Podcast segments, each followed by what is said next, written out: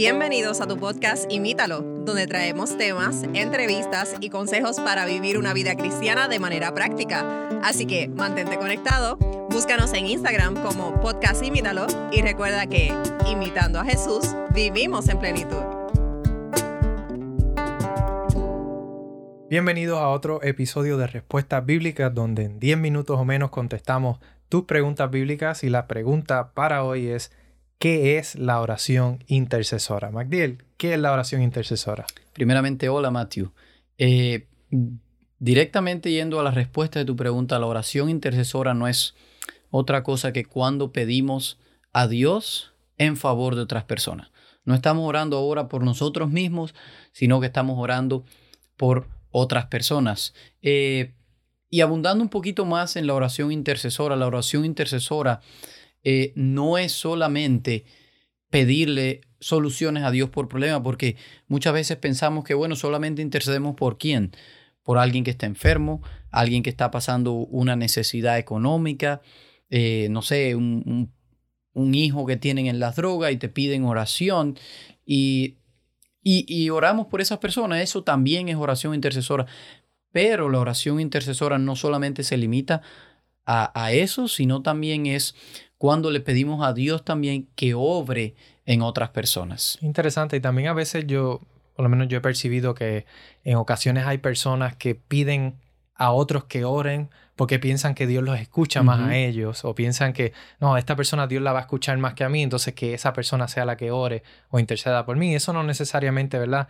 Eh, tiene que ser una oración. decir que eso no es entonces oración intercesora. Exacto, la persona puede tener una oración por mí, pero eh, nosotros también podemos interceder Y, orar.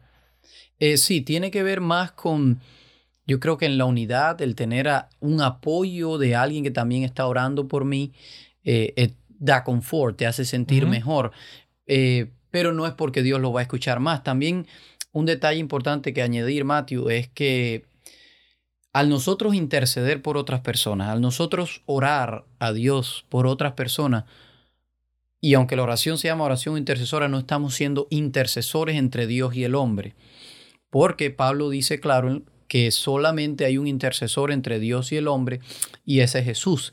Es decir, que no estamos siendo intermediarios, estamos solamente uniéndonos a una persona en oración o poniendo en las manos de Dios por alguien. No sé si, si me hago claro con esto. No somos intercesores y, hay personas que, que, pueden ir a, otros buscando eh, precisamente eso, que ellos intercedan por ellos ante Dios, pero no es así. Nosotros tenemos directo acceso a través de Jesús a Dios.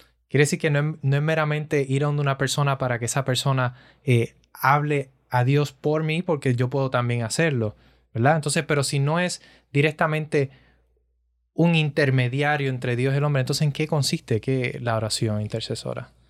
La, oración intercesora, primeramente, es muy beneficiosa. Quiero decir que no hay ningún, ninguna eh, eh, cosa eh, rara, ningún mito con la oración, no hay unas palabras mágicas que se dicen. Y en, episodio, en un episodio anterior hablamos sobre la oración y explicamos más abundante sobre este tema, pero en este momento específicamente de la oración intercesora no es nada místico.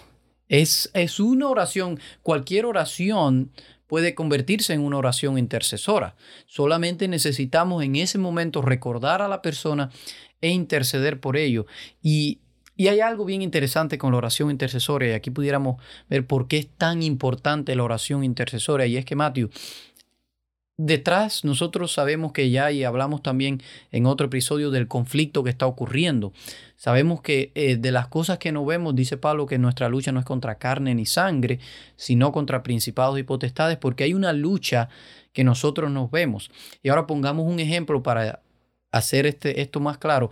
Vamos a decir que tú no quieres saber nada de Dios. No quieres que te hablen de Dios. Tú has rechazado a Dios y tú, que nadie te hable de Dios. Tú, tú, tú lo has rechazado completamente. Entonces yo que me interesa tu bienestar, que me interesa que, que tú también alcances salvación y que puedas vivir una vida plena, ¿qué hago? Bueno, pues yo le oro a Dios y le pido por ti que siga trabajando en tu vida, que siga obrando, que te siga llamando al arrepentimiento. Y entonces, pues Dios a través del Espíritu Santo va a estarte tocando, llamándote al arrepentimiento, a través de la conciencia, ¿verdad? Que es como el Espíritu Santo nos habla. Entonces, hipotéticamente pudiéramos decir, entonces Satanás pudiera decir, bueno, Dios, ¿por qué tú le estás hablando a Matthew que no quiere saber de ti? ¿Por qué le sigues insistiendo en el arrepentimiento si él se ha negado completamente a cualquier cosa que tenga que ver contigo? Ah, pues Dios tendría un argumento. Dios podría decirle, bueno, yo no estoy respondiendo a la oración de Matthew porque él no ha pedido, pero yo estoy respondiendo a la oración de MacDiel que está pidiendo por Matthew. Entonces, la oración intercesora le da un argumento a Dios, es decir, le permite a Dios trabajar en esa persona. Interesante. Y también yo pienso que, que otro beneficio también que tiene la oración intercesora pudiera ser que la, la persona que está teniendo esta oración intercesora por otro también se siente amor, ¿verdad? Puede reflejar ese amor por esa persona, eh, sentirse quizás ese, ese, sentimiento de empatía, ese sentimiento de ponerme en el lugar de otra persona e intercedo por él porque genuinamente deseo de todo corazón el bienestar de esta persona, no solamente quizás físico, pero puede ser también en el contexto espiritual, emocional. Quiero que esta persona esté bien y viva una vida plena en Cristo Jesús y por eso intercedo eh, por él. Así que pudiéramos ver quizás eso también como un beneficio. Y, y, también dice, dijo Jesús, en estos conoceréis si sois mis discípulos, si amáis a los demás. Es decir, que al nosotros orar por otras personas estamos mostrando ese amor de Cristo en nosotros. Y hay varios ejemplos bíblicos de, de intercesiones.